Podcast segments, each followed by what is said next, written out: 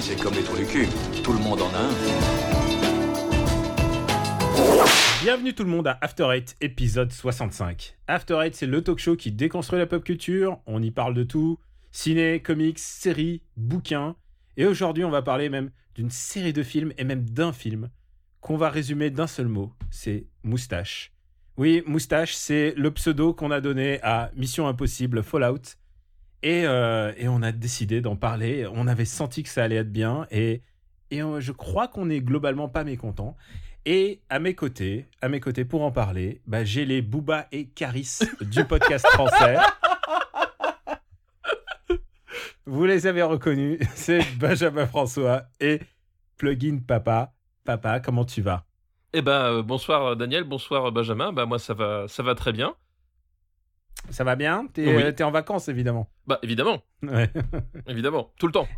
Et euh, on a aussi un revenant, c'est Benjamin François, puisque jusqu'au bout, il nous a, il a essayé de nous faire croire qu'on ne pourrait pas enregistrer.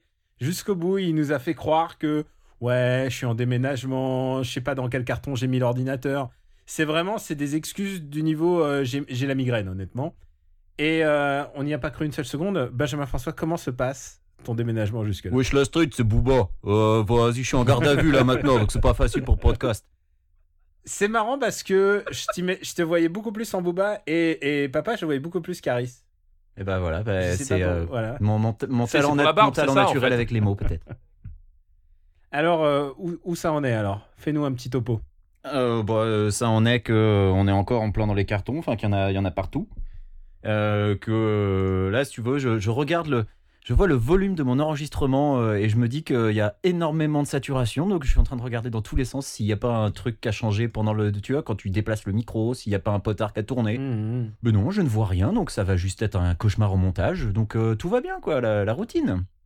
Putain, il gueule. Euh, franchement, tu sais quoi L'imitation que papa préparait de toi, au cas où tu pouvais pas le faire, était au top. Euh, papa dit euh, fais-nous fais -nous ton Benjamin. Oh oui, ah, si, c'est Benjamin. Alors on va parler aujourd'hui euh, bah, des émulateurs sur Linux. Il y en a des très très très très bien. Mais euh, celui-là, je suis pas très content hein, parce qu'il fait pas la GBA. Oh puis euh, de toute façon, moi, après avoir joué aux 25 Tales of, eh ben, je peux dire que ça valait pas vraiment le coup en fait.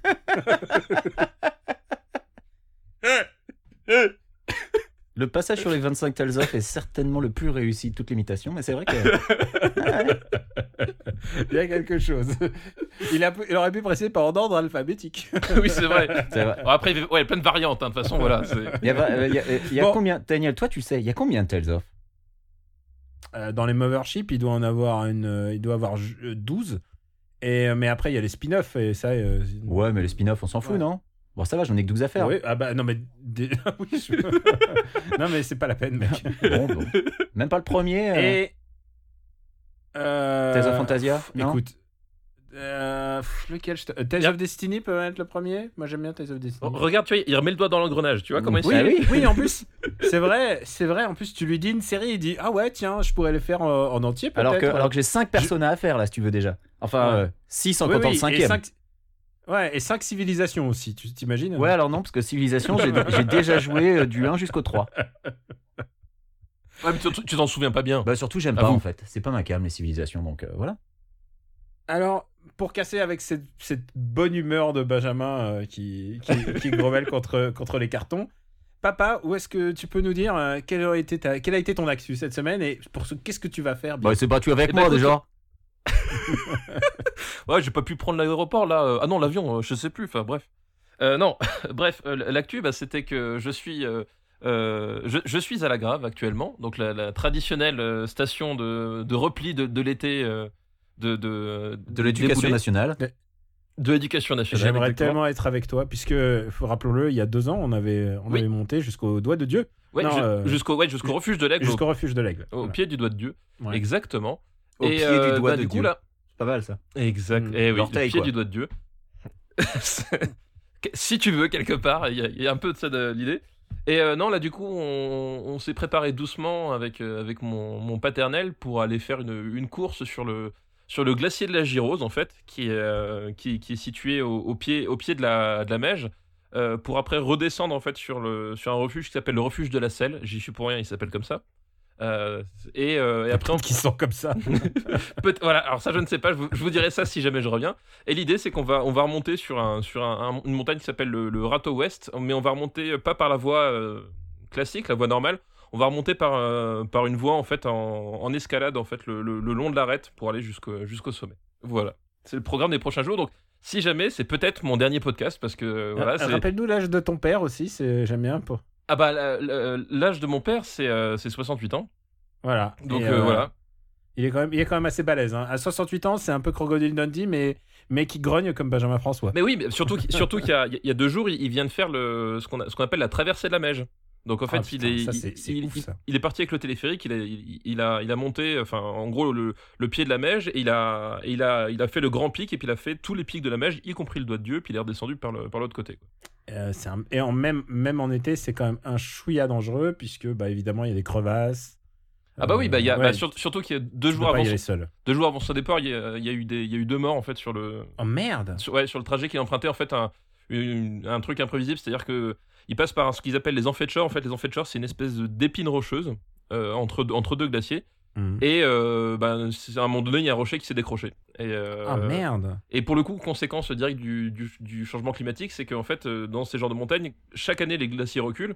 Et du coup, en fait, tout l'amas de, de, de roches de la montagne tient parce qu'il y a justement y a la couche de glacier. Et puis au bout d'un moment, quand le glacier recule, ben, euh, ça devient plus Bah, les, instable. roches, les roches se cassent. quoi. Voilà, ça devient plus instable et les roches se cassent la figure. Et du coup, euh, voilà.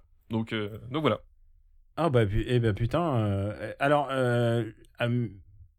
juste petite parenthèse, tu veux pas enregistrer Super Ciné Battle 66 euh, juste Histoire d'être sûr, c'est ça. quand voilà. on est en, plus en boîte. Et euh, bah, pour ma part, euh, tu le sais, j'ai commandé le, le box Transformers. Je me suis dit, allez, faut y aller. Et donc, euh, on va commencer à se remater euh, Transformers de manière méthodique. C'est là que par l'argent Voilà. du Patreon, c'est quand même un peu scandaleux. Alors, j'ai pris la version la moins chère possible. Et tu sais, en fait, il y a un truc très bizarre avec ces prix des box. C'est-à-dire que plus il y a de films et moins le prix devient élevé. Euh, là, c'est 30 euros pour le box Blu-ray de tous les films. Alors que tu as les 8 films de Fast and Furious. Donc, il y a, il y a de meilleurs films que dans Transformers. Bah oui, quand même. ouais. Oui, bah oui. Et, et euh, pour seulement 12 euros de plus ou 13 euros de plus. Quoi. Bah, c'est le prix gros. Donc, Ouais, c'est euh, le principe. ouais, Ouais, donc- C'est qui que t'appelles gros là? Oh bah, donc- Vin, Putain, sans hésiter. Le- euh, alors attends, attends, on va parler d'un autre Ving hein, bientôt. On va parler de Ving, mais le, le meilleur, le Ving Rames. Ah, mais c'est ah oui, c'est Ving. C'est oui, Ving, attention. Et euh, bah, du, côté, euh, du côté de mon actu, euh, je me suis enfin motivé à faire des colis. Euh, les fameux colis des, des jeux que je fais Mais si gagner. t'es si balèze à faire pour- des cartons, pourquoi t'es pas venu m'aider? Alors, je suis, je suis pas mauvais à faire les cartons, c'est-à-dire à tout mettre dans des boîtes, mais alors à les ranger, putain, mais, laisse tomber. Et, euh, et du coup, euh, bah, et, après quelques mois de retard, euh, là, j'envoie tous les, les jeux que je, n'empêche, je fais gagner des, des chouettes jeux. Euh, et du coup, je me suis motivé. Il m'est arrivé, et euh, je l'avais mentionné euh, dans un Super Cine Battle, j'ai- j'ai j'ai un peu, pas la phobie, mais j'ai un peu peur de la poste. À chaque fois que j'y vais, je vois des drames humains, je vois des gens qui s'entre-déchirent pour mettre euh, des pièces dans une machine. je vois des personnes âgées qui sont perdues et qui et tout le monde est, est perdu. C'est aussi parce que j'étais dans un quartier où la poste était vraiment pourrie. Ouais, T'as revu le tu- sketch de Danny Boone en fait. Euh, il paraît. Et, et du coup, euh, là, je suis allé à cette poste. Et là, au moment où je regarde les boîtes et j'essaie d'envoyer les, dans des colis les plus sûrs possibles, le- quand même, c'est du joli matos. Et là, le, le mec de la poste me dit Monsieur Andreev, euh, est-ce que je peux vous aider? Et là, et là j'étais scié parce que non seulement il est adorable, mais en plus, il m'a traité comme un client premium. Et premium de la poste, ça veut dire que ça veut dire que t'es bien traité. On prend, il sort de, de, de sa poche un truc en code barre, il te, il te le fait payer on the spot. Enfin, vraiment, c'est c'est vraiment traité comme au Japon, quoi. C'est vraiment. euh, Donc, euh, la poste dans des conditions premium, j'aime bien. C'est s'il y avait un abonnement, je le, je le Mais, paierais. mais comment t'es devenu Qu'est-ce qui a fait que t'es devenu premium? Comment le mec déjà Comment le mec a su comment tu t'appelais déjà? Bah, et c'est un auditeur. Ah bah oui, mais ça tu l'as pas dit. Ah bah, bah et pourquoi il Eh m'aurait bah oui, mais si tu rates Mais la moi- moitié moi, de l'histoire. moi, je, moi, je, je, je- je veux rien insinuer, mais moi, avec mon intelligence supérieure, j'ai j'ai compris au moment où Daniel l'a dit. hein, donc voilà, c'est c'est ce qui s'appelle l'implicite, Il y Benjamin. en a un, qui- il y en a un qui est. Il y en a un qui suit. est Il y directeur. en a un qui est directeur, je. Voilà. Il y, en- il y en a un qui suit dans les deux. Voilà, après, c'est tout. Je ne fais que remarquer. hein, c'est- Et, et bon, là, je suis en train de préparer déjà les prochains envois. Je fais quand même un gagner un jeu Néo euh, et quelques, quelques autres petits collectors. Et euh, d'un autre côté, je suis en train de préparer aussi une randonnée. Ça fait longtemps que j'ai pas randonné. Je me prépare euh, psychologiquement Euh, je prépare aussi mon sac. Euh, Il y aura un peu d'altitude. Donc, euh, je vais aussi monter euh, Super Ciné Battle 65 euh, très très vite pour qu'il pour qu'il existe avant. C'est c'est l'émission à risque en fait. Voilà. hein, voilà. Et, euh, et du côté euh, mini actu, euh, j'ai- je viens juste de poster la vidéo de, euh, de Dark Souls que j'ai faite. C'est-à-dire, c'est moi qui crie beaucoup contre Dark Souls. Et c'est 10 minutes, c'est 10 minutes d'insultes non-stop euh, et de moi qui vocifère contre un jeu que j'ai déjà fait. Et en même temps, euh, bah, tu vois, plus tu le fais, et moins, moins j'ai l'impression de maîtriser. Euh, voilà, voilà pour euh, côté actu. Si on passait à moustache. Oui, Oui. oui. Oui, Ouais. tout le monde est d'accord. Your mission. Choose to accept it,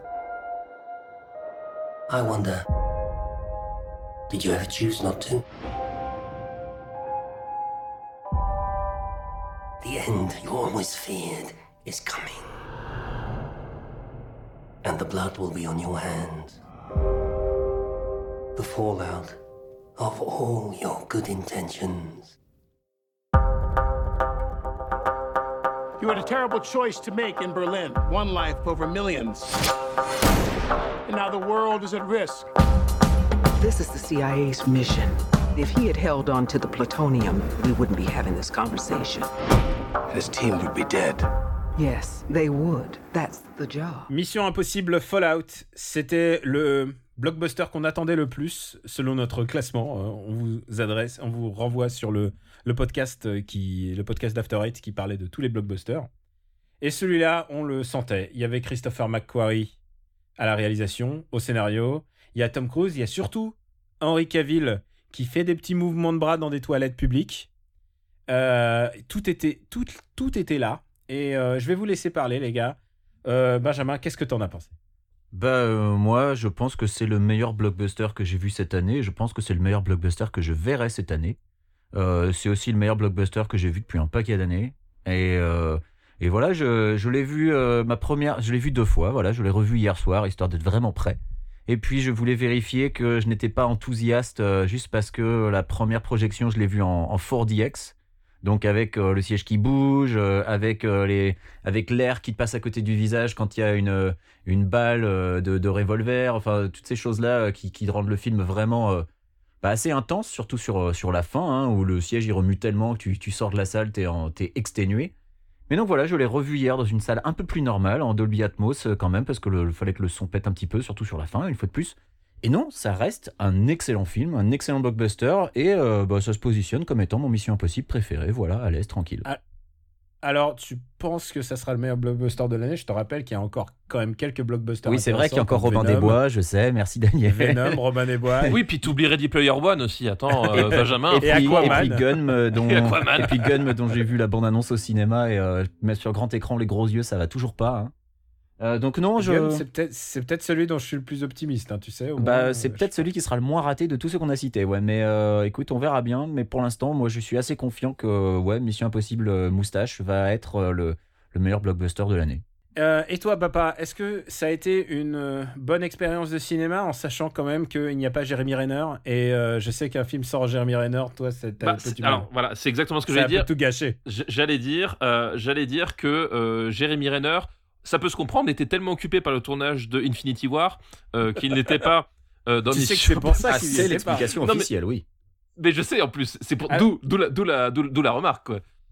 Et Ouais. euh, alors, tu veux savoir une anecdote? Alors, parce que je me suis, avant le, le podcast, je me suis enfariné tous les, les podcasts dans lesquels Macquarie a, a parlé.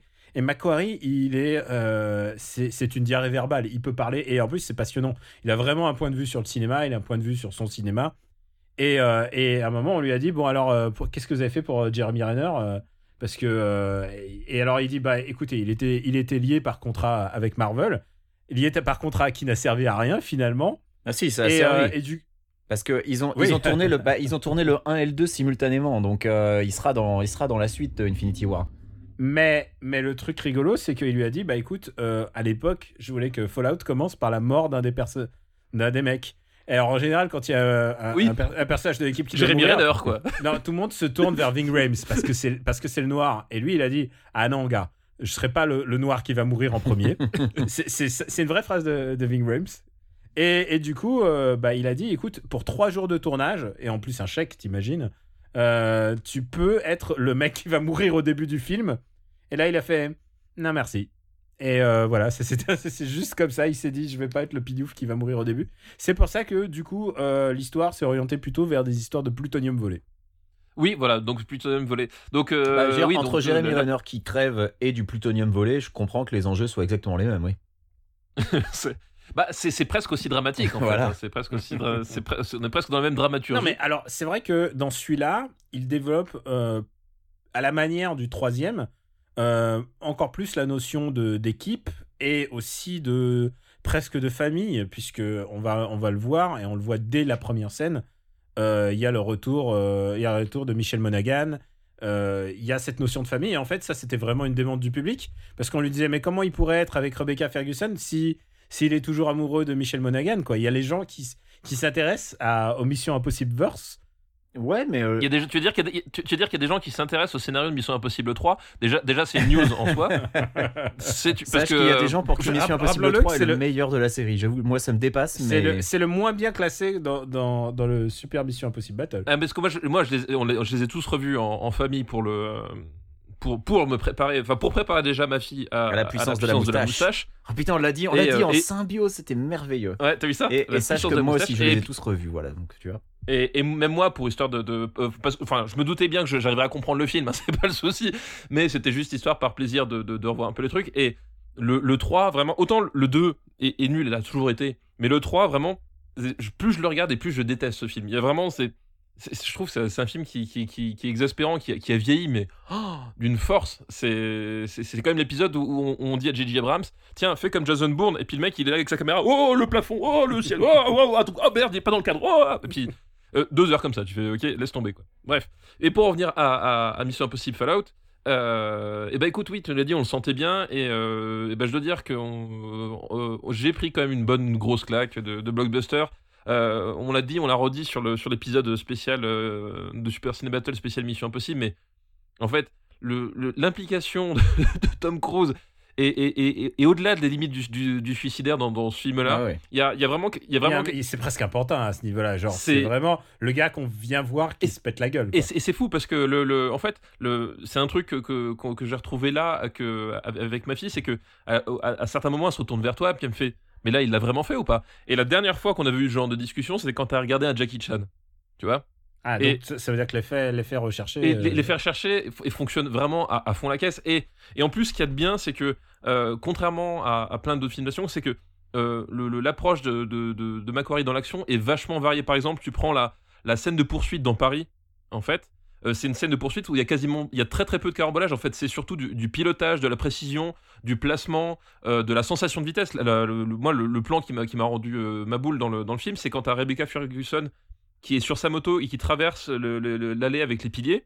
Et la sensation de vitesse qu'il y a à- dans, dans, dans, dans, ces deux plans, parce que c'est filmé en deux plans, un latéral, un, derrière, c'est, enfin, tu vois, en termes d'impact visuel, ce, voilà, ce type-là, vraiment, un, un- sait comment adapter son langage cinématographique pour donner le, le- le- le- le- à l'action le, le- le plus grand impact possible, quoi. Et tout le film est comme ça, et c'est super varié, quoi. C'est incroyable. Et le son joue beaucoup dans cette scène des arts, justement, parce que je m'en suis encore plus rendu compte hier.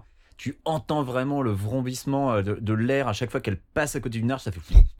Et ça, ça ouais, t'oppresse. c'est, hyper impressionnant, quoi. et ajouter euh, et je trouve alors il y a eu des critiques sur le, le score enfin sur la sur la bande son et euh, après l'avoir revu j'ai fait un peu plus attention au son et franchement je la trouve pas si mal que ça cette bande son surtout bah, lors de lors de l'attaque du convoi où euh, la musique te met vraiment une pression assez incroyable c'est franchement je, je trouve pas le boulot de Lorne Balfe qui s'en est occupé bah c'est pas si mauvais en fait En fait, mais c'est- non, mais c'est intéressant que t'en parles parce que justement, le, le- tu parles de la scène de, du, euh, du, du fourgon Mm. et euh, il y a, pour moi, il y a vraiment, en fait, il y a, il y, a, il y a pratiquement deux films en, en- en un, c'est-à-dire que euh, après Londres, en fait, le film devient autre chose que ce qu'il est tout avant.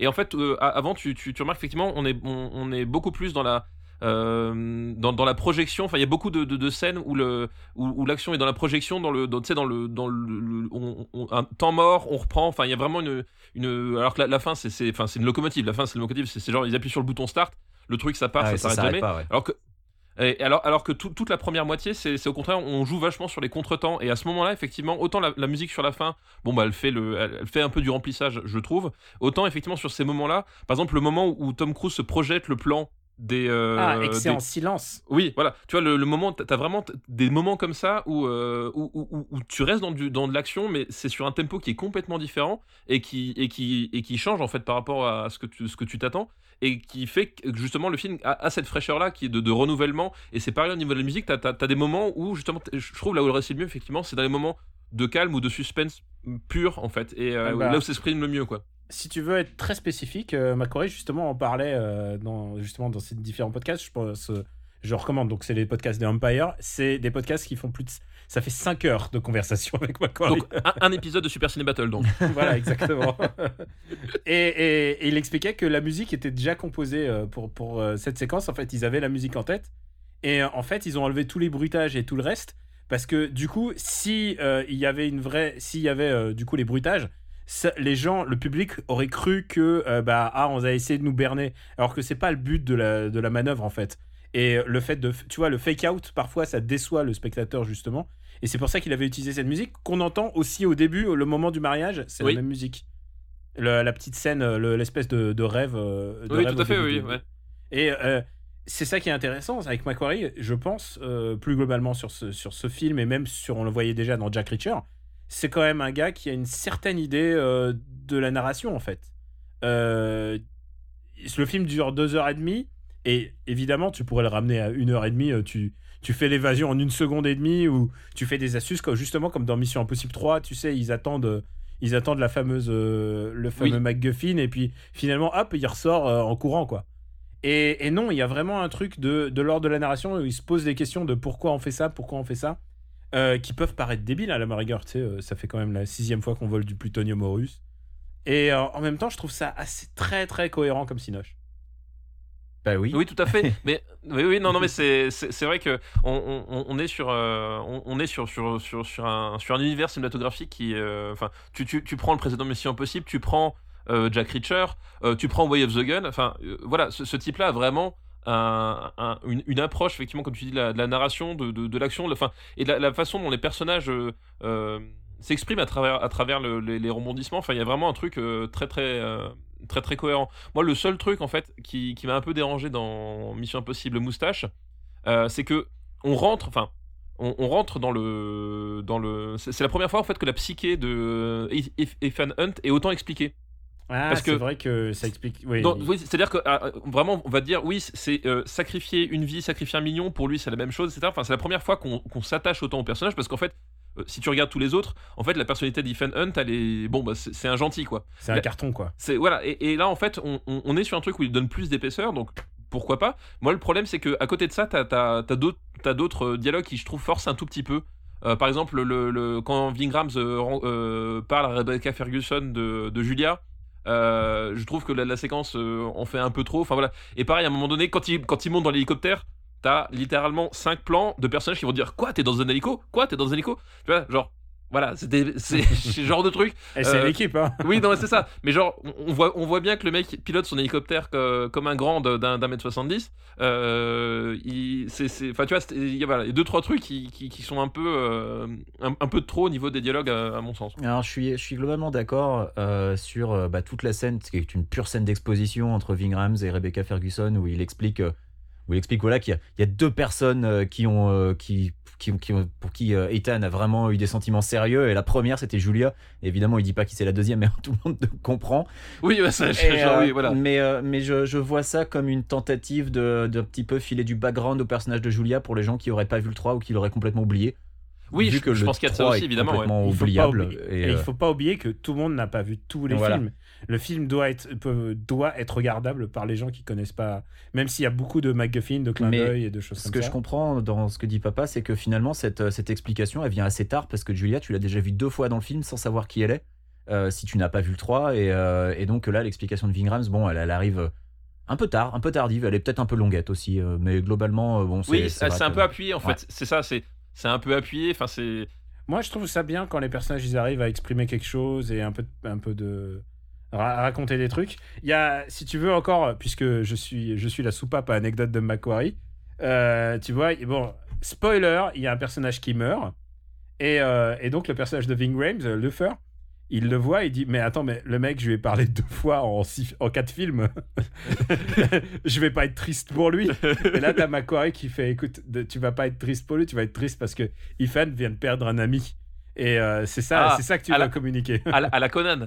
À la Conan. Il- Et un il- peu à la Conan. ouais. c'est un cimérien, il ne pleure pas, alors je Ouais. pleure pour lui. D'ailleurs, euh, Rebecca Ferguson aussi, c'est la même chose. Elle, elle dit Ben non, mais moi je le connais pas. Elle dit Non, imagine que tu as de la peine pour une des personnes qui compte le plus pour toi. Et là, elle s'est mise à chialer. Là, il a fait Non, là, tu vois, t'en fais trop. Bah après, en Et y a- plus, quand tu vois le film, dans- euh, dans elle, tout- elle, a- elle le voit quasiment pas, quoi. Elle, elle est pas avec eux à ce Mm. moment-là, elle est de l'autre côté. Ouais. donc, oui, euh, elle, elle, elle, elle, elle l'aperçoit de loin, en voilà, fait. ouais. Il y, a, il y a une des raisons euh, qu'il n'a pas expliqué, mais euh, qui, qui explique aussi pourquoi elle est souvent hors cadre ou hors jeu, ou un peu. euh, c'est un peu le loose canon, tu sais pas trop ce qu'elle va faire. C'est que euh, au moment de, de filmer ce film, elle était Enceinte. enceinte de 7, Ouais. mois. Et là, euh, Ah ouais, tu- quand même, ouais. Et que tu penses que sa dernière scène, bah, c'est la dernière scène de la baston, Oui. euh, et qui est, qui est un peu violente, quoi. Putain, je me dis, mais putain, la beauté du cinéma, quoi. Oui, après, Ah, effectivement, elle, ouais. elle c'est pas Tom Cruise, je pense qu'elle avait quand même une doublure cascade, donc euh, qu'il y a énormément de passages baston où c'était pas vraiment elle, mais. euh, Ah, il y a clairement, clairement, même si Henri Cavill, il donne, de- il donne de ça. Ah Alors, oui, Henri Cavill, bon, il donne faut- moustache. Enfin, faut, Bon, faut qu'on il parle de moustache. Il faut qu'on parle, il faut qu'on parle d'Henri Cavill. faut il faut parler de moustache. parle de la moustache dans le magasin de porcelaine. Il y a, il y a juste un truc euh, que- qui m'a, qui m'a, qui m'a marqué, c'est que euh, Henri Cavill, c'est un gentil garçon et il veut bien faire. Et euh, quand il s'est entretenu avec euh, McQuarrie pour obtenir le rôle, il lui a fait la, la chose que je veux vraiment pas, c'est décevoir les gens. Et tu sentais, et il a dit que, enfin, il s'est dit à demi-mot, mais tu sens qu'il est traumatisé par Batman v Superman. et, et que tout le monde lui a fait caca dessus et, et qu'il est vraiment traumatisé. C'est vrai, un gros traumatisme, quoi. Tu sens que euh, d'ici, Ah bah, hey, euh, Universe, ils avec ont nous. brisé, ils ont brisé toute une toute une génération d'acteurs qui qui, qui qui sont pas qui sont pas mauvais. Henri Cavill en premier lieu. Et il a dit, je veux pas décevoir les gens. Et donc là, je vais jouer un, je vais jouer un connard. Mais je veux pas que justement les gens s'attendent. Ah bah finalement ça va être son copain à la fin. Il dit, non non, je vais te jouer comme un connard. Et je trouve qu'il le fait vraiment bien. Il joue le connard, mais génialement bien. En plus, il, il est tellement. Enfin, en fait, ce qui est, ce qui est Il est génial, giga c'est arrogant, il est, c'est incroyable. il est orgueilleux. il est giga arrogant et je pense que justement le cette moustache en fait cette espèce de, de, de moustache de Yankee sur, sur son sur son sur son visage d'anglais euh, il y a- y a- je pense que c'est c'était vraiment l'astuce visuelle euh, parfaite parce que le moi je me rappelle le dialogue avant le avant le saut euh, le, le saut en parachute Ah, est Euh, Ah, mais même juste à, juste à parachute. l'atterrissage, le dialogue est fou aussi. Oui. le, le- le saut en parachute que, que Tom Cruise d'ailleurs a, a fait pour le pour les besoins du, du film 106 Euh, le- fois. Oui, qui, qui- parce que parce que finalement ils se sont aperçus que c'était compliqué à faire. Euh, non, mais surtout en plus, enfin, pour parenthèse sur le saut, c'est que quand tu vois le, le cadrage, en fait, la façon dont c'est filmé, avec la caméra qui recule et le plan, la façon dont il est cadré Ah, à la non, fin, c'est oufissime. Quand tu le revois, tu fais. la- la c'est du plan parfait, quoi. oui, c'est un plan parfait en, en termes de, de précision, d'équilibre, de Mm. cadre et tout. Enfin, c'est- ma boule d'avoir obtenu un tel résultat euh, en dur, quoi. Et en c'est- faisant, en faisant un Halo Jump. Alors, c'est Voilà. pas juste un saut en parachute, les amis. C'est parce que un saut en parachute, on en a vu euh, dans Moonraker. Il y a. Il y a genre, genre, c'est à la portée de n'importe qui le, le saut en parachute. C'est un Halo Jump, c'est en, c'est en, c'est Haute en haute altitude. altitude, quoi. ouais, ouais. Et euh, c'est ce qu'on appelle en français une chute Tu, tu opérationnelle. peux pas te t'empêcher de te demander quand même, est-ce que c'était vraiment nécessaire que ce soit Tom Cruise qui fasse les 106 sauts? Mais euh, en tout cas, ça Alors, fonctionne. hein. et, et, bah, et c'est pour ça qu'ils ont éclairé le, le casque. C'est pour qu'on voit. C'est pour que ce soit lui, mais bien sûr. Parce que sûr. sinon, les casques, ils sont pas éclairés. Bah d'ailleurs, d'ailleurs, tu vois qu'Henri Cavill, a, en fait, au moment de la chute plus tard, euh, son casque est dans la buée. Alors, il y a une raison scénaristique, mais je pense aussi que c'était fait pour. Voilà, c'est bon. Mais je- voilà. Et je, je reviens au dialogue avant, c'est que le, dialogue en fait où ils discutent de, de leur méthode, de leur façon d'approche, et puis t'as Henri Cavill qui, qui parle des masques, qui le regarde, il fait euh, euh, franchement, c'est compliqué. franchement non mais il, il dit ouais, votre, votre plan c'est alambiqué pour rien, et puis c'est conneries euh, sur qui ça marche aujourd'hui, tu vois. Voilà. Et, Et- justement, et justement voilà. Il- était dans le méta-commentaire du, du film. Il y, a des Exactement. moments, il y a des moments où ils se disent Ah putain, c'est trop compliqué. Déjà, Tom Cruise, par principe, on lui dit, on lui dit, une, on lui dit une, inf- un- une information et il est là pour dire T'es sûr qu'il faut que je saute? Et il est toujours dans la mauvaise. euh, Genre, c'est un gars bien, mais qui fait toujours bah, le truc le plus risqué, le, la, entre guillemets, la plus mauvaise décision. C'est ça aussi qui fait la- le- l'ADN de la série, à mon avis. Bah oui, et puis l'ADN de la série, c'est aussi l'improvisation, mine de rien. C'est un truc qui avait Mm. été euh, beaucoup, beaucoup mis en avant dans Rogue Nation, le numéro 4, quand tous leurs gadgets foiraient, où ils étaient obligés d'improviser euh, au fur et à Ghost mesure. Protocol, le numéro C'est 4. Ah, c'est Ghost Protocol, pardon. Ghost Oui, oui, Protocol. le 4, Rogue. Nation, c'est le 5. Alors, attends, attends, je finis, je veux finir. Ouais. Euh, et euh, et c'est parfaitement euh, mis en valeur par ce dialogue complètement fou dans les toilettes après donc la, la baston aux moustaches il, il sort ses muscles et où il y a Ethan qui dit bon bah maintenant on va on va espérer qu'elle sache pas à quoi ressemble le, le gars qu'elle devait rencontrer parce que je vais y aller à sa place et Cavill qui fait non Ouais. non mais l'espoir c'est pas un plan et Rebecca Ferguson qui le regarde qui fait ah, tu dois être nouveau toi et ça mais voilà ça, ça résume complètement l'esprit de la série et c'est ça qui est, qui est génial je trouve Et euh, il y a un- tu parles de moustache et euh, de, de Walker. D'ailleurs, dont les- euh, il, oui, il se s'appelle Walker en plus. il se présente deux fois Ouais. et les gens ils disent rien à foutre. ça. quand, quand Ferguson lui met un vent justement juste après ça, c'est c'est Elle lui fait incroyable. de rien. Mais alors, je veux revenir sur le coup de la moustache parce que ça y est, j'ai enregistré en détail, j'ai recoupé les informations. Parce qu'il y a, eu- il y a eu un, il y a un détail qui me fait rire dans cette histoire de moustache que maintenant tout le monde connaît. Bien sûr. Euh, Bah, Rappelle-le quand fait, rappelle-le quand même. il a sa moustache au début de Mission Impossible. Ils disent le look est super, on le garde. Entre temps, Justice League, il doit faire des reshoots. Chuck Roven, le producteur de, de Justice League, appelle Macquarie et la production. Ils lui disent écoutez, euh, Jack Myers euh, et, euh, et Macquarie, ils lui disent bah écoutez, euh, il nous faudrait, il nous faudrait euh, Henry Cavill, mais sans moustache. Et alors là, ils disent euh, ce qu'on peut faire, c'est qu'on prend Henry Cavill, on le rase, et vous, vous rajoutez en image de synthèse de la moustache. Là, ils disent non. Parce Ah oui, non, disent- ils disent, tu, tu vois comment c'est dégueulasse? Ils disent, vous t'imagines sur tous les plans où Henry Cavill Ouais. il est dans notre film, on va en chier. En plus, t'imagines avec les, les mouvements d'hélico et tout ça. Ils disent, ils disent non. Et alors ensuite, ils disent une autre truc de production. Ils disent, bah écoutez, euh, si euh, euh, combien ça combien ça coûterait à enlever à enlever la moustache si on vous le prête? En, en image de synthèse. Et eux ils disent, bah ça coûterait 3 millions. Et il le dit, hein, il a il a, il a avoué le, le chiffre 3 millions. Ils disent, ok, ça coûte 3 millions. Alors ce qu'on peut faire pour vous faire plaisir, vous nous donnez 3 millions il se rase la moustache, on vous le prête, et le temps qu'on a fait la pause, et ben il se- euh, la moustache, là tout d'un coup, bah, eh ben, ça va repousser d'ici là. Et ils allaient pour ce plan parce qu'ils avaient l'air de genre ils étaient entre copains quoi. Et là il y a la production, euh, bah donc euh, c'est euh, c'est euh, euh, Paramount. C'est Paramount, Paramount, et ils font waouh waouh waouh waouh. Non, non. Ce qu'on va faire, c'est qu'il va garder sa moustache Et les vous autres se démerdent. et vous vous démerdez. Et ça, c'était avant qu'il se casse la jambe. euh, qu'il se casse la jambe, Tom Cruise. Parce que t'imagines, ils auraient pu magouiller un truc. Oui, euh, ils bah auraient oui, bien complètement parce que- Ils ont stoppé le parce tournage que la pendant produ- 6 mois, ouais. la production du film a complètement changé euh, le, temps, le temps de. Ils ont réécrit, ils ont réécrit le film. Et donc, du coup, bah, c'est comme ça que on a hérité euh, du meilleur même, euh, du meilleur même de Super Ciné Battle, j'ai envie de dire. Ah bah oui, non du mais meilleur même de c'est- papa. cette moustache, ça, c'est tellement- cette moustache invisible dans le Justice League, c'est peut-être la raison d'être du film en fait. Je crois que j'ai envie de me regarder Justice League, mais ensemble. Ah ouais, non mais rien que pour ça, ouais, ça vaut le coup. donc, euh, donc voilà, vous connaissez toute l'histoire, euh, toute l'histoire de la moustache. Putain, Alors- mais ce que j'aime bien, c'est c'est que c'est- on vous file de l'argent pour faire une pause. Jusqu'ici, jusqu'ici, on n'a pas spoilé. Est-ce que, euh, est-ce qu'il y a des choses qu'on a, que vous qu'on a avez envie vraiment d'ajouter besoin de Je sais pas. Est-ce qu'on si a on vraiment besoin de d'ajouter. spoiler euh, Bah, euh, franchement, euh, Non, mais Non, non, de je pense pas que ce spoiler, soit non, je pense nécessaire. pas, euh, ouais. Non, il n'y a pas grand chose à divulgacher parce qu'en plus, enfin pour ceux qui ont vu le, le trailer, globalement, euh, tu comprends toute la trame du film. oui. et puis il y a, y a un du- twist avec- avec ce sur un des personnages que tu comprends au bout d'une même pas une heure de film parce que voilà, c'est Oui, c'est- que tu- c'est que- mis en, que tu- de façon évidente. Je, pense que leur, voilà, objectif était pas de le, le- de- d'en faire un super secret. Non, parce je que pense pas. assez, Non. Non, je pense pas. Je pense même au contraire, en fait. Le, euh, euh, moi, je pense qu'au contraire, ils, en ont joué dans le sens où, si tu regardes bien la, façon dont est filmé le personnage en question, euh, tu, tu, tu- en fait, je, pense qu'ils étudiaient au contraire la, la façon dont ce mec essayait de se sortir de ce guépier-là, de sa, faute- de sa double identité, euh, avec, avec le, le- le- le bordel qui se crée autour de lui. En Et fait. je pense que Parce ça, que si tu, ça rend le passage où il se fait blouser euh, plus compréhensible pour le spectateur. En fait, le fait que le spectateur sûr, sache ouais, déjà s'y attendre, voilà, ça le rend.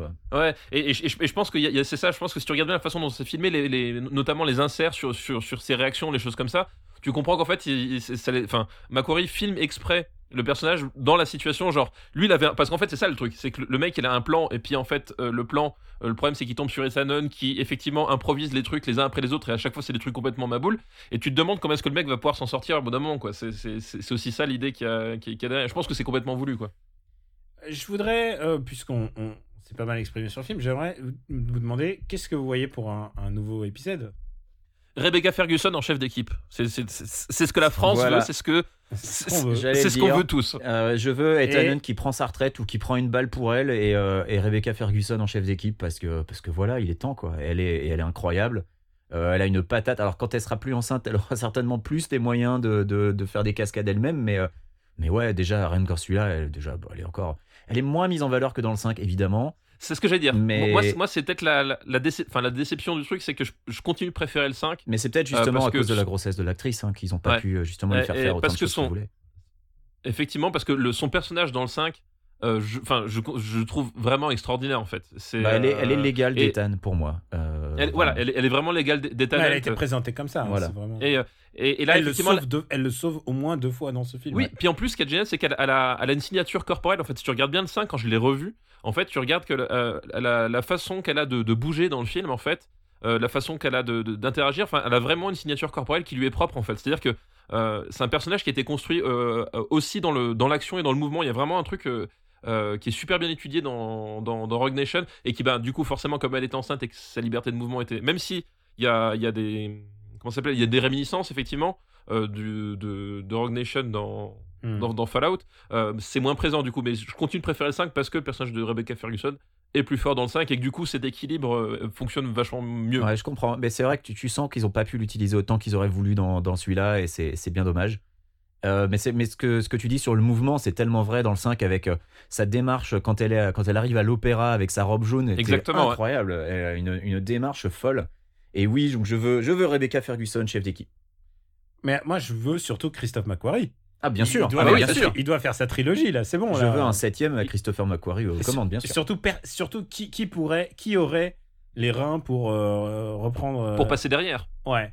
Non mais c'est ça aussi. C'est qu'en fait, euh, en, en termes de, de réalisateurs de films d'action euh, actuels dans le cinéma américain, il y a personne qui peut, qui peut s'asseoir à sa table. Enfin, honnêtement, le, type, il, a mis la barre haut et surtout, il a. Et, et c'était d'autant plus vrai dans, Jack Reacher. Euh, il, passe à, il passe en fait, si tu regardes bien, il passe son temps finalement à dire que un certain type de cinéma euh, à la Belmondo presque, parce qu'on on est vraiment dans ce, dans ce, dans ce, dans ce, trip-là, euh, n'est pas, pas mort. La preuve. Euh, tu vois, je pense c'est pas innocent qu'ils font la poursuite dans Paris avec une BMW vintage. C'est qu'à un moment donné, ils voulaient retrouver ces sensations, comme dans Jack Reacher. À un moment donné, t'as la, t'as la poursuite entre la, la, la, la, la- le muscle car de Tom Cruise et la voiture super moderne des, des, des méchants. Et quand t'as les plans de coupe sur les méchants, t'as pas un bruit parce que la voiture c'est une espèce de voiture électrique qui fait. Et quand t'arrives sur Tom Cruise, ça fait. Voilà, il, il- il- ça- il passe son temps à dire regardez ce type de cinéma qui vous en met plein la vue, dans lequel vous, vous en fait vous vous sentez en danger pour les personnages, existe encore, on peut le faire et, et regardez ce que ça donne quoi. Tu sais que pour cette fameuse course poursuite dans, dans les rues de Paris, euh, il a cité comme influence euh, le court métrage de Claude Lelouch qui C'était s'appelle un rendez-vous. rendez-vous. Oui, tout à fait, ouais. Et, euh, et tu peux voir un lien de parenté. Et il y avait un sujet sur lequel je voulais venir, et je sais que papa, toi, tu es véhément sur le sujet. Qu'est-ce que ça te fait qui se téléporte de l'opéra à l'Arc Ah de Triomphe putain Ah non mais ah, non mais, Mais ça non, mais moi, c'est- suffit alors, non mais c'est- c'est c'est- c'est comme c'est comme euh, bah, comme a très bien dit euh, un, un comparse de Benjamin François, c'est quand c'est comme quand tous les journalistes ont vu euh, The Newsroom débarquer, et qu'ils étaient là scandalisés, qu'ils ont fait un milliard d'articles sur ce n'est pas comme ça que ça se passe dans une salle de rédaction. Alors oui, ce n'est pas comme ça que un ça s'appelle de la fiction et deux à ce moment-là, si tu te rends compte que ça se passe pas comme ça dans ton corps de métier, pourquoi est-ce que tu n'es pas plus euh, critique et regardant sur tous les autres corps de métier dont tu ignores tout et tu acceptes depuis des années le système de fonctionnement? Et là, c'est pareil, c'est-à-dire que les mecs, ils commencent à faire des articles ou à faire des, trucs un peu, un peu sarcastiques, genre, haha, euh, franchement, passer, euh, passer de Rivoli à Montparnasse en, un virage, n'importe quoi. Ça fait des années qu'ils bouffent des tu putains de crois que Julie Lescaut, elle le fait pas, elle? Non, mais ça fait, ça, fait, ça fait des, dizaines d'années qu'on bouffe des films avec des poursuites. Jamais ces mêmes mecs se sont posé la question si, à un moment donné, le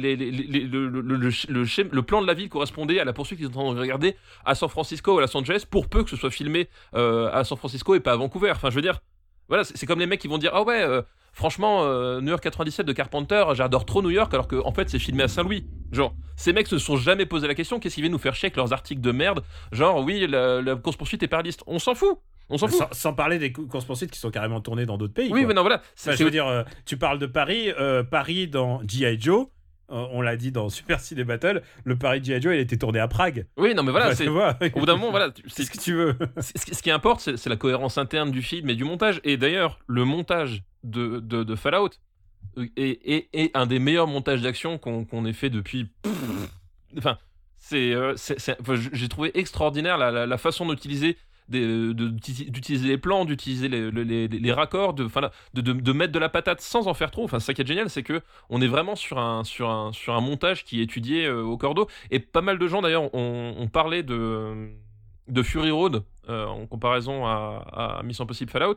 Et moi, le problème, j'ai un problème avec le montage de Fury Road. euh, qui, est que en fait c'est un montage hyper syncopé et de temps en temps il y a des trucs qui m'énervent beaucoup dans, dedans, notamment l'utilisation des accélérés et des ralentis qui se fait un peu à la one again dans, dans, dans Fury Road à certains moments.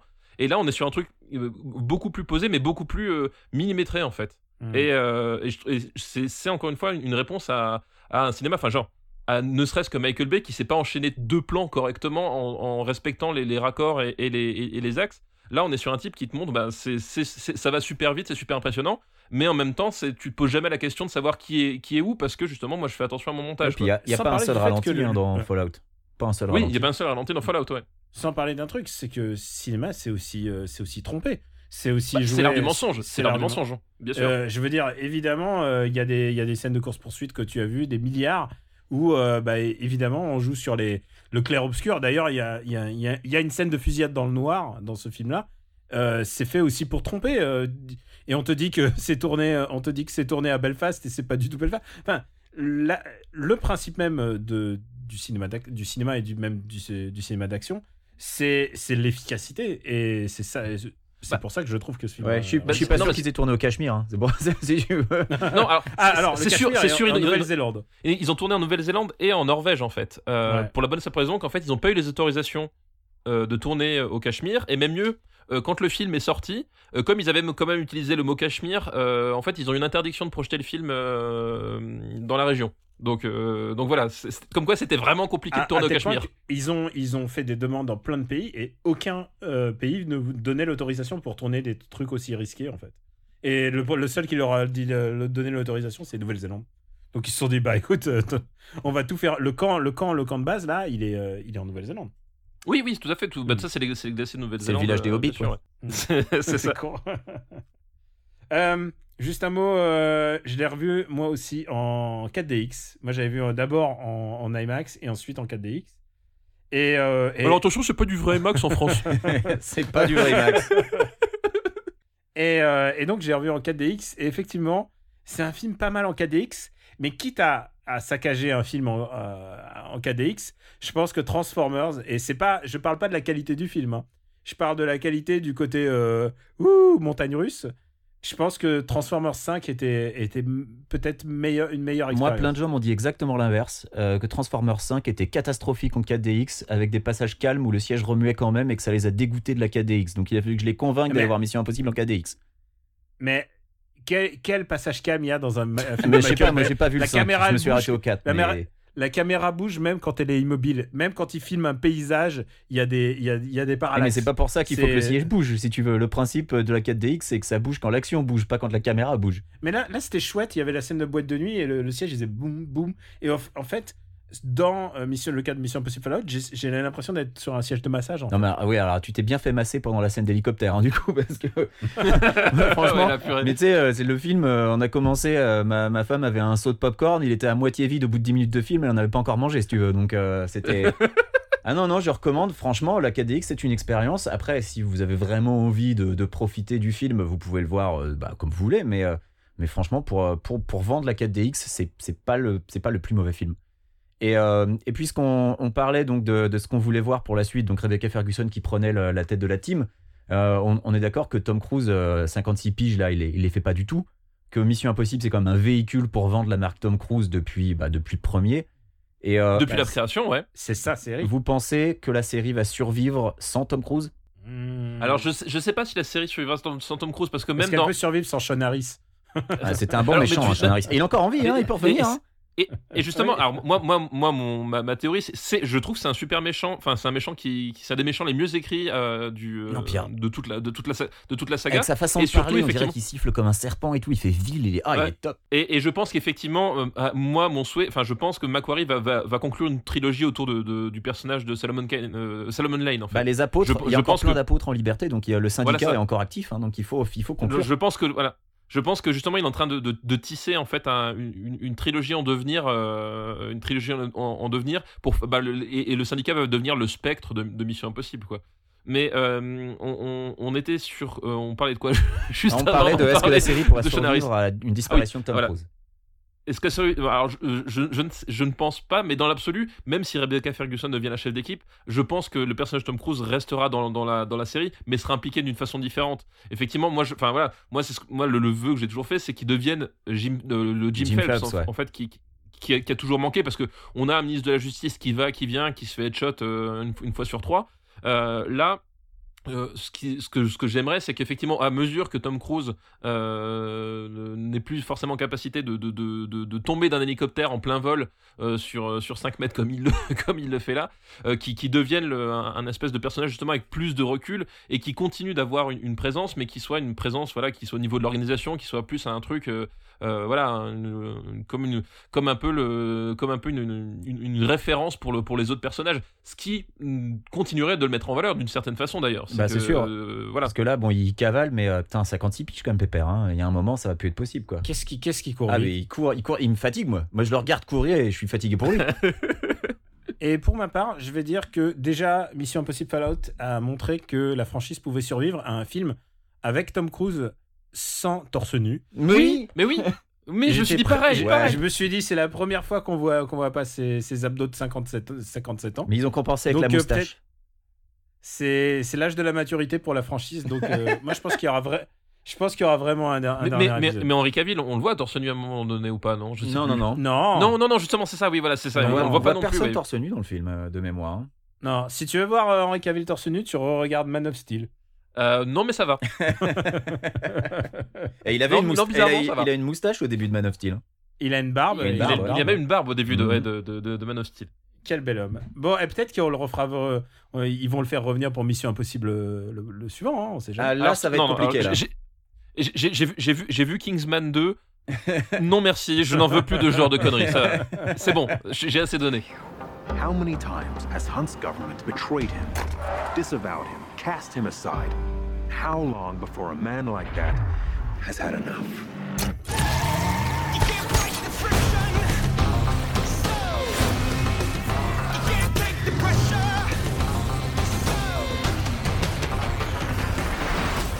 Ethan, that's not who we are. Maybe we need to reconsider that.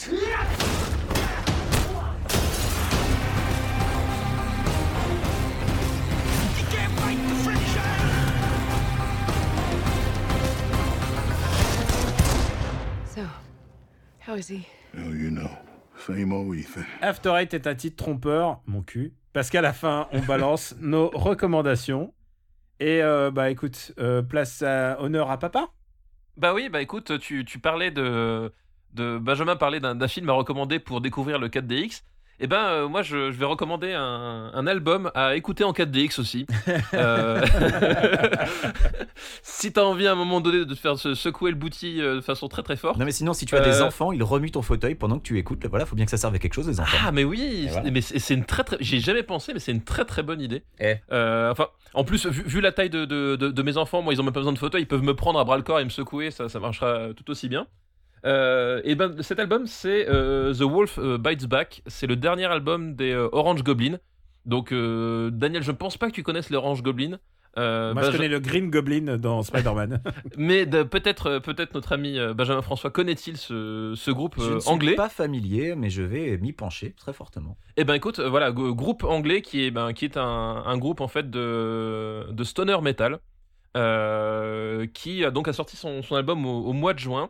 Et euh, voilà, du stoner metal, donc c'est du son euh, assez lourd, on va dire, euh, qui, qui, qui, qui en met plein, qui en, qui en met plein la tronche. Et, et c'est un groupe qui je trouve vachement intéressant parce que ils ont eu un, arc de, de, un arc de musical assez, étrange, c'est-à-dire que vraiment le- leurs premiers albums, on est, on est sur un truc qui, qui est presque de la musique de biker, un- à tendance un peu bluesy, et c'est pas forcément trop mon truc.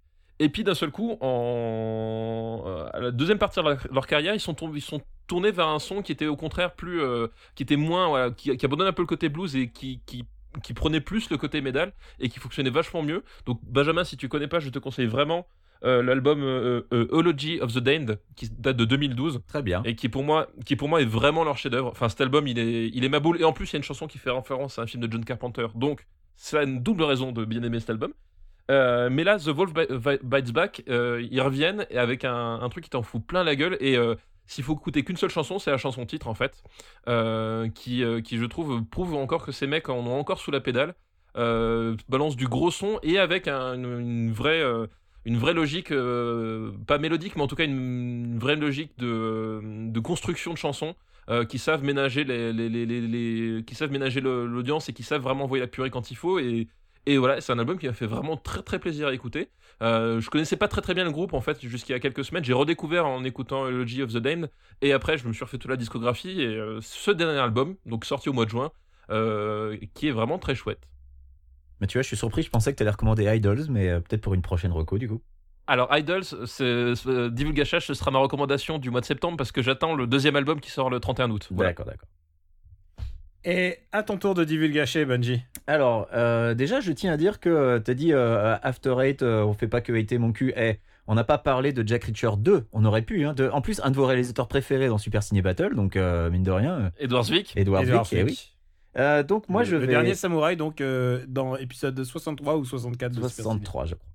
Euh, je vais parler euh, de Life is Strange Before the Storm, euh, qui est donc le, jeu que j'ai pris le temps de faire alors que je devais faire des cartons.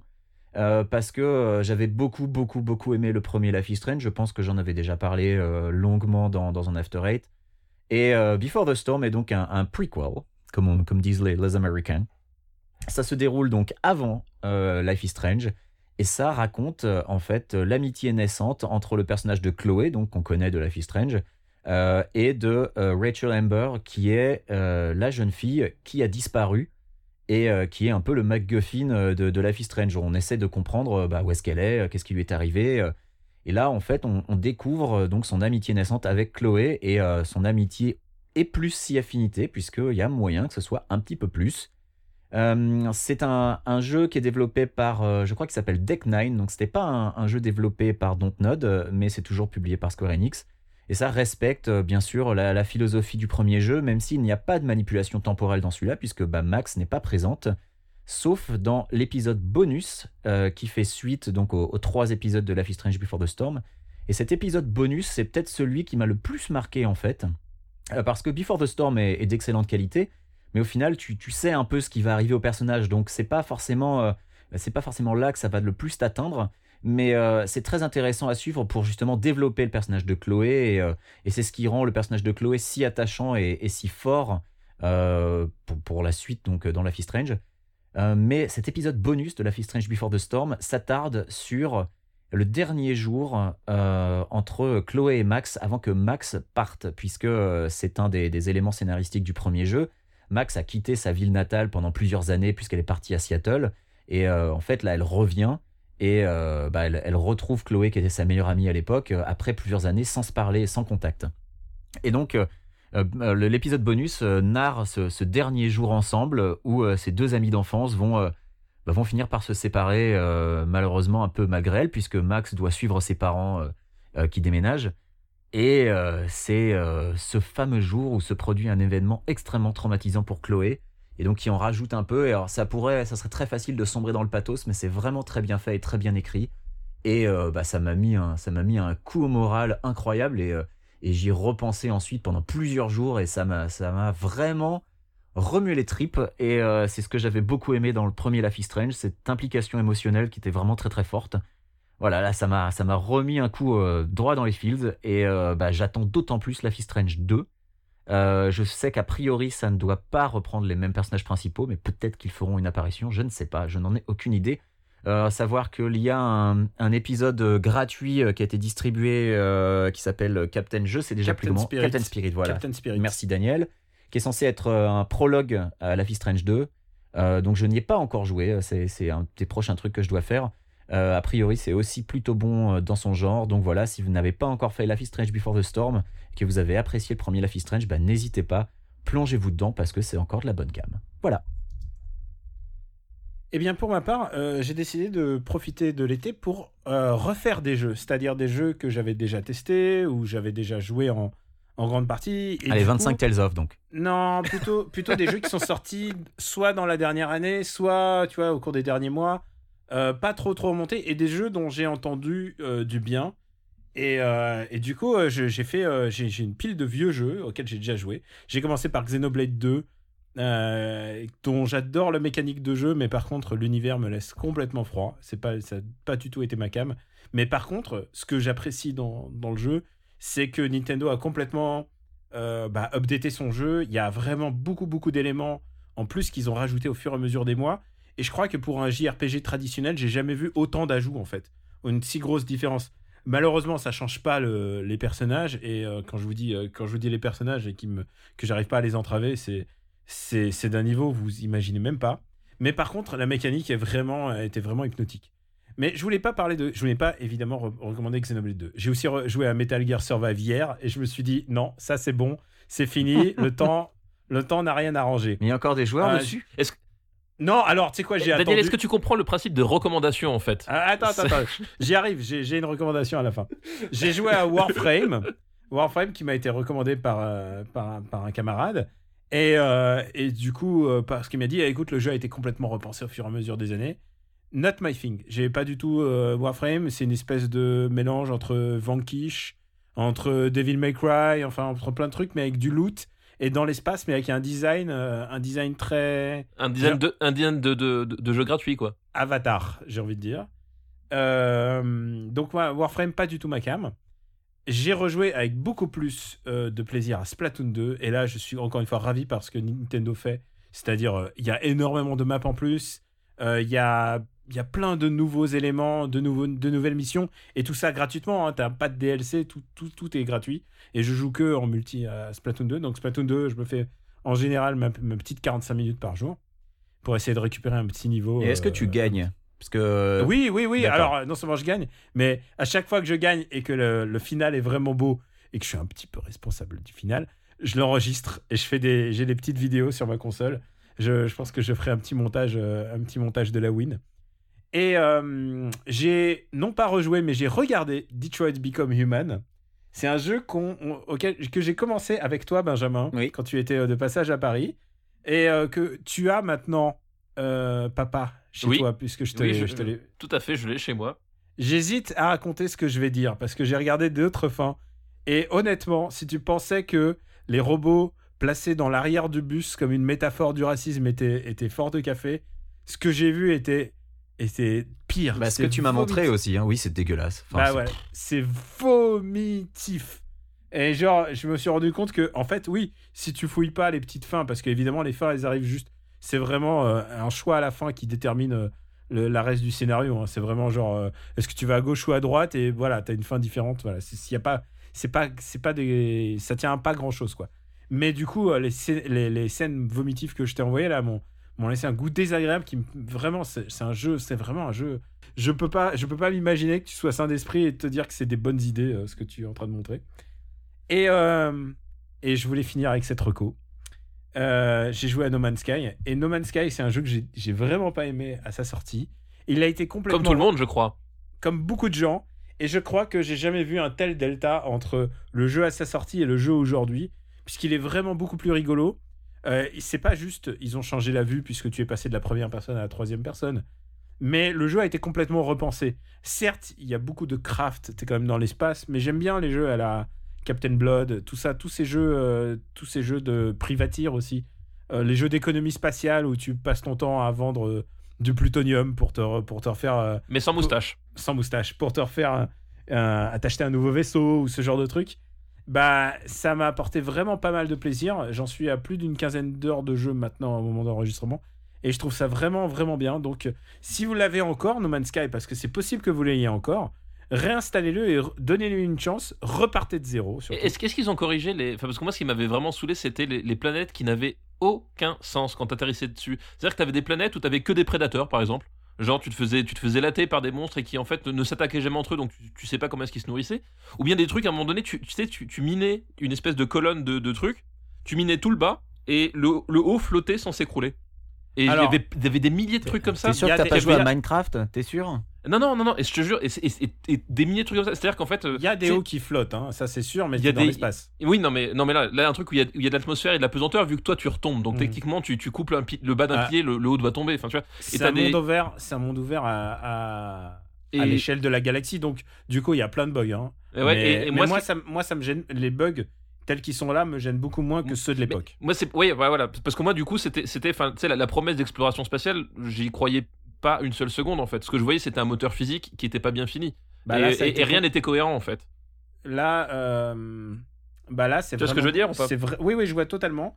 Là, c'est beaucoup moins un moteur physique. Il y a vraiment une espèce de trame scénaristique où tu vois un, un truc qui te permet d'aller d'un point à un autre et qui te justifie un peu tes aléas. Donc, ouais, t'as un truc qui, permet de te focaliser sur autre chose, quoi. Quand Ouais. même. Oui. Et euh, Ok. dans- de- tu, tu dialogues avec des races extraterrestres.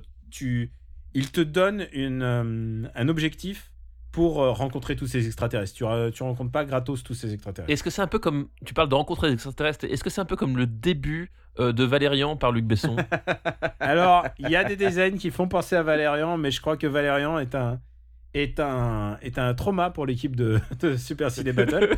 Et je tiens à vous dire, et je tiens à vous dire que euh, c'est pas faute d'avoir essayé de vous relancer euh, pendant toute la semaine euh, en vous envoyant des SMS. Eh putain. Et je tiens à dire que c'est pas faute de t'avoir expliqué que mon PC était dans des cartons et que j'avais absolument pas la place de le monter, mais que t'étais étais tout à fait euh, libre de venir m'aider si tu voulais par contre, hein, ça, euh, pas de problème. hein. Alors, qu'est-ce que tu fais dans les deux prochaines heures? Parce qu'on peut on peut l'enregistrer. Euh, Bah, Valérie, on a déjà fait, tu voudrais et faire quoi? surtout, et surtout un truc, c'est qu'on n'a pas décidé du prochain film. Bah oui. On n'a pas décidé Ouais. quel film hein honnêtement, je pense que soit Angela. Ah ouais, non, mais pas putain tout de suite. euh, Et, soit et- et je l'ai Angela- pas vu, hein. et je l'ai même pas vu si tu veux.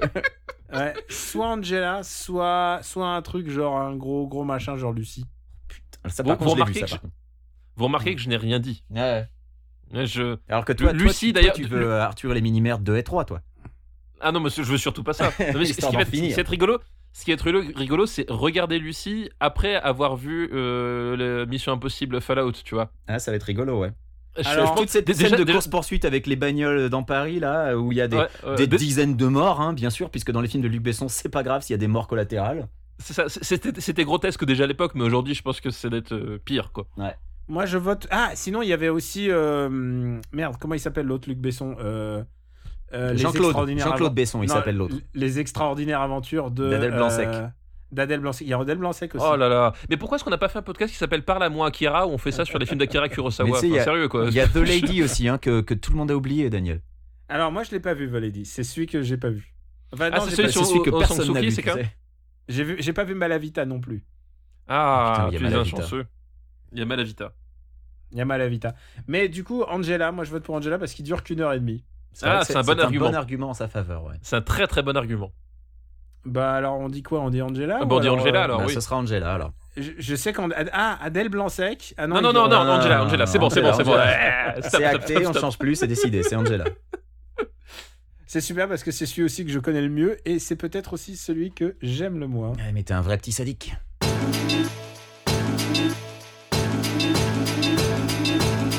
Bon bah écoutez, je crois que it's a wrap. Euh, vous pouvez nous retrouver euh, bah, donc euh, sur After Eight, le site after8.fr, sur iTunes, sur tous vos, devices de podcast différents. Quakes, où peut-on te retrouver? Bah, sur Twitter, KWYXZ, sur les forums de Gamecult. Peut-être sur Twitch un jour, mais comme je l'expliquais sur Twitter, mon problème c'est que depuis que j'ai déménagé, bah, maintenant j'ai une heure et demie de route pour rentrer du boulot, donc évidemment ça me ferait commencer les Twitch à 3h30 du mat, donc c'est pas du tout possible pour vous. Enfin 3h30 du mat pour vous, hein, pour, euh, pour les Français qui écoutent, parce que pour, heureusement je rentre pas du taf à 3h30 du mat. Bref, euh, je pense que si je retwitch, ce sera plutôt les week-ends, donc euh, pour l'instant je m'y suis pas remis, mais peut-être un jour. Voilà, à, toi papa. Pe- Petite question, euh, petite question, juste, c'est une heure et demie la route à vide ou une heure et demie avec les... Ah non, avec les embouteillages. La route à vide, le matin, comme je roule à- vers 6h du mat, je mets 40 minutes. Ah d'accord, ok. Voilà, Ouais, donc voilà, quar- c'est ça, c'est le 40 problème de minutes ça. à vide ou presque, et une heure et demie avec le trafic, évidemment. Papa, où peut-on te retrouver à part euh, dans la montagne Euh, à, part, à, part, voilà, à part dans la montagne dans, dans 200 ans, quand le glacier aura décidé de recracher mon cadavre. De l'orteil de Dieu. Euh, de l'orteil de Dieu. Euh, bah, sur, sur Super Ciné Battle, déjà. Euh, sur, sur Gamecult. Euh, voilà, puisqu'il y a le, test- la thèse de Dead Cells qui euh, qui devrait être en ligne si Pouillot a bien fait son travail, ce qui n'est pas Ouais, forcément toujours sera pas en garanti. ligne, hein. Voilà, il sera pas en ligne, hein, autant le dire comme ça. Euh, quelle, quelle espèce de bâtard. Et puis, euh, puis voilà, puis par là mon Luc. Euh, euh, voilà, et puis, euh, puis par là mon Luc, et puis euh, sur Twitter, arrobas GK Plugin Baby. Et ben pour ma part, euh, bah, c'est Camille Robotics sur- Twitter. Et donc, bah, il y a une dernière vidéo euh, publiée sur YouTube euh, sur euh, mes- ma souffrance sur Dark... Ma souffrance, non, ma joie sur Dark Souls. Mais il y a beaucoup d'insultes. Donc, euh, youtube.com slash slash Camille Robotics. Vous pouvez aussi me retrouver sur Twitch, puisque je Twitch beaucoup. En ce moment, j'ai repris le rythme. Euh, donc, c'est twitch.tv slash Camille Robotics. Je vais sans doute switcher Actraiser dans pas longtemps. Et je switch du No, Man- du no Man's Sky. Et puis, euh, il y a d'autres jeux qui vont bientôt tomber euh, que j'ai bien envie de faire et que j'ai et je pense que ça va être une bonne ambiance. Et euh, bah, bien sûr, After Eight, Super Ciné Battle. Par là, mon Luc, vous l'avez entendu, on s'est engagé. Ouais, la rédaction des Ouais, c'est ça, ouais. Putain, les mecs, plus de joueurs encore. Ouais. Écoute, moi je l'ai pas vu, ça se trouve, je vais trouver ça génial. Euh, non, Euh, non, non.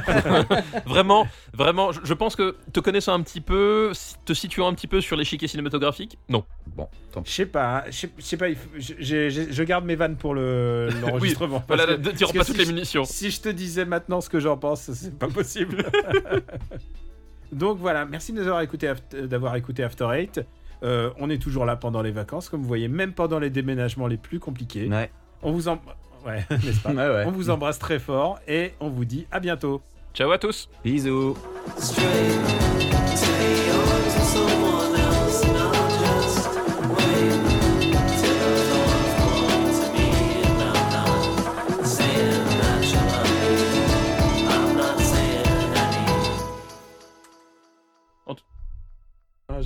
Allez, hop. Ça record chez moi aussi. Ok. bon alors, il faut, faut qu'on remette en situation. On est en train d'attendre Benjamin François. Oui, on est en train de, en train de Benjamin François qui s'est lancé dans une carrière de maçon, visiblement. Et en fait, euh, c'est comme tout, ça s'improvise pas. Il fait tout pour euh, ne pas enregistrer ce... Ah oui, mais il nous, il nous a sorti toutes les excuses possibles. hein. Ah non, mais tout, tout, tout, tout. Euh, j'ai mon, j'ai du placo à poser. Je retrouve pas le PC. Je retrouve pas le, le micro. Euh, mon chat a bouffé le câble. Enfin, Et euh, alors, tu sais quoi? Moi, quand j'ai déménagé, j'avais 250 cartons. Mais je savais très bien dans quel carton était le PC. Parce que c'était le carton que j'ai pris moi-même sous le bras. Genre, un, un Mais être humain ne laisse pas son, une autre main porter son PC. Mais évidemment, c'est- la, première règle de, du, enfin la deuxième règle du déménagement. La première, c'est tes amis sont ceux qui, qui, qui, qui acceptent de venir, ce qui fait que t'en as plus beaucoup à la fin. Et la deuxième règle, c'est qu'effectivement, le seul carton que tu, que tu notes proprement, c'est le carton du PC, parce que c'est le seul que t'as besoin de retrouver une fois que t'es chez toi, quoi. Et la deuxième chose importante dans un déménagement, c'est la Freebox. Euh, C'est l'Internet à l'arrivée. Exactement. Tu t'en fous. Tu t'en... Exactement. Le, le reste, c'est bon. Le, genre la cuisine en vrac, tu t'en fous. Voilà. coup, son explication a l'air quand même très, très, très fumeuse. Ah non, mais à mon avis, à mon avis, c'est c'est- c'est- un choix qu'il n'ose pas assumer. hein. C'est un choix qu'il refuse de- de- d'enregistrer avec nous.